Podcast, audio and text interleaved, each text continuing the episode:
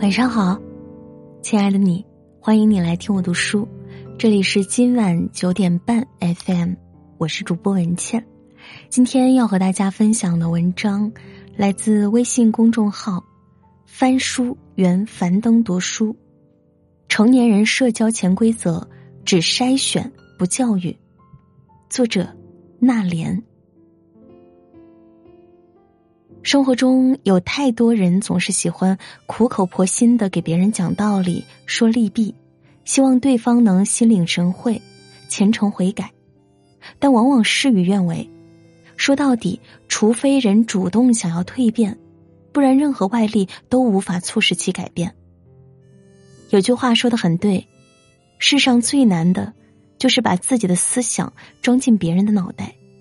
人教人教不会，事教人。才教得会。经历半生才明白，成年人只筛选，不教育。你之所以痛苦，是因为总想改变别人。心理学上有一个投射效应，指的是人们总倾向认为别人的思维习惯要和自己一致，如果不同，就想改造他人。但人的三观和认知是日积月累形成的。想要改变自己尚且不容易，何况是改变别人呢？若执于一念，企图改造他人，无疑是自寻烦恼。最近，朋友向我诉苦，在一家房地产公司做负责人的他，年初招了应届毕业生小张。本来他想找个有经验的人，但看小张名校毕业，在校表现不错，想着自己带一带，不出半年就可以上手。可结果。却啪啪打脸。朋友希望小张尽快提升业务能力，平时多学习积累，就建议他把房子租在公司附近，省下来的通勤时间可以利用起来。可他却说：“我不缺时间，再说公司附近的房租也贵一些。”朋友一听，虽然不悦，但也能理解，毕竟刚毕业，确实缺钱。后来，朋友发现小张总是干一些打字复印的杂活儿就提醒他多研究业内优秀案例，便于学习。对方却不假思索的答道：“我刚入职，没啥工作经验，这些以后再干也不迟。”再后来，朋友带他一起见客户，事先吩咐他收集客户资料，可临到出发了，他都没搞定，还振振有词：“网上查了没查到。”等下当面问客户不就成了？朋友满怀信心想要培养小张，可他总是听不进劝告，固执己见。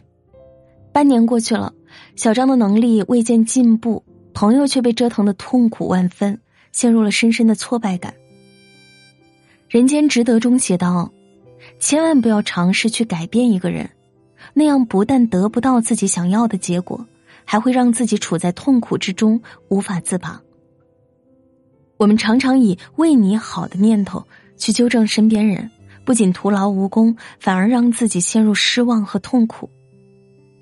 很认可一句话：我们发自己的光就好，别强行给他人点灯。一意孤行，想将对方塑造成自己喜欢的模样，生活只会冲突不断，满目疮痍。世上最痛苦的事，莫过于强行改变别人。改变自己是神，改变别人是神经病。林语堂与妻子廖翠凤两人携手走过五十多年，感情羡煞旁人。但其实两人的生活习惯有诸多不同。廖翠凤做事井井有条，林语堂却不喜束缚，洒脱任性。廖翠凤每次出门前都会精心打扮，林语堂却厌烦这些繁文缛节。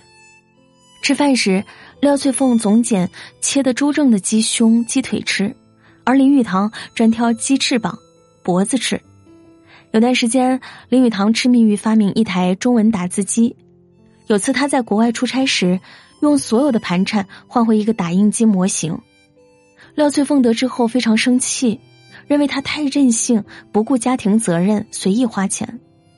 但林语堂却不以为然，依旧我行我素。还得意的说：“我会写文章，花的钱会赚回来。”时隔数十年，林语堂已经出版了多本畅销书，收入不菲。他重启打字机梦想，制作出一分钟可打五十个字的明快打字机，但却花光积蓄，负债累累。廖翠凤终于明白，想要改变林语堂实在太难了，不如改变自己，接纳现实，继续过日子。此后，他不再提起此事，也不再干涉林语堂的生活。就这样，两个人宽容以待，相互扶持，携手走完一生。生活中，我们总会遇见思维不同、观念相左的人，也许是有坏毛病的家人，也许是观点不一致的朋友，也许是性格和办事风格截然不同的工作伙伴。改变别人看起来简单，其实非常困难；改变自己看似很痛苦，实则更简单。就像作家黄彤说的。费力去改变别人，不如先试着调整自己的心态。自己变了，我们的思维逻辑和习惯也会跟着改变，人与人之间的相处也会截然不同。改变，往往就会在我们最意想不到的时候发生。成年人只筛选不教育。苏轼和谢景温曾是好朋友。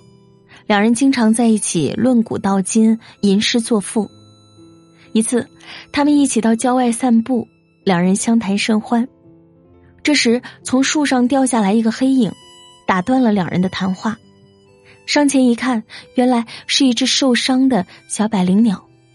苏轼发现小鸟腿部有伤，欲捧起来为其治疗，可谢景温抬腿就把小鸟踩死了，还一脸不屑地说。兄长何必为了一只扫我们兴致的鸟浪费心力？苏轼内心五味杂陈，一言不发，全然没有了郊游的兴趣。而谢景温继续侃侃而谈，兴致盎然，完全忘却了刚才发生的事。这次后，苏轼便不再与谢景温相交了。有朋友不解，苏轼答道：“一个轻贱生命、欺凌弱小的人。”将来必定损人利己，不可深交。生活中，我们难免遇见三观不同、磁场各异的人，与其费力改变，不如建立起自己的一套筛选规则。不是所有人都生活在同一片海里，道不同不相为谋。有人曾问比尔盖茨：“你们是怎么培养出这些优秀人才的？”比尔盖茨回答：“我们没有培养。”人是由过去的环境和经历造就的，所以只能天成，只能筛选。我们能做的，只是把合适的人从人群中筛选出来，而不是把不合适的人教育好、培养好。每个人的发展时区和接受的考验不同，对事物的看法也不一样。志同道合实属偶然，三观不同才是常态。你工作上精益求精，别人却敷衍塞责；你喜欢广交朋友，别人却嗤之以鼻；你希望质量为先，打造良好口碑，合作伙伴却认为利润第一，要降低生产成本。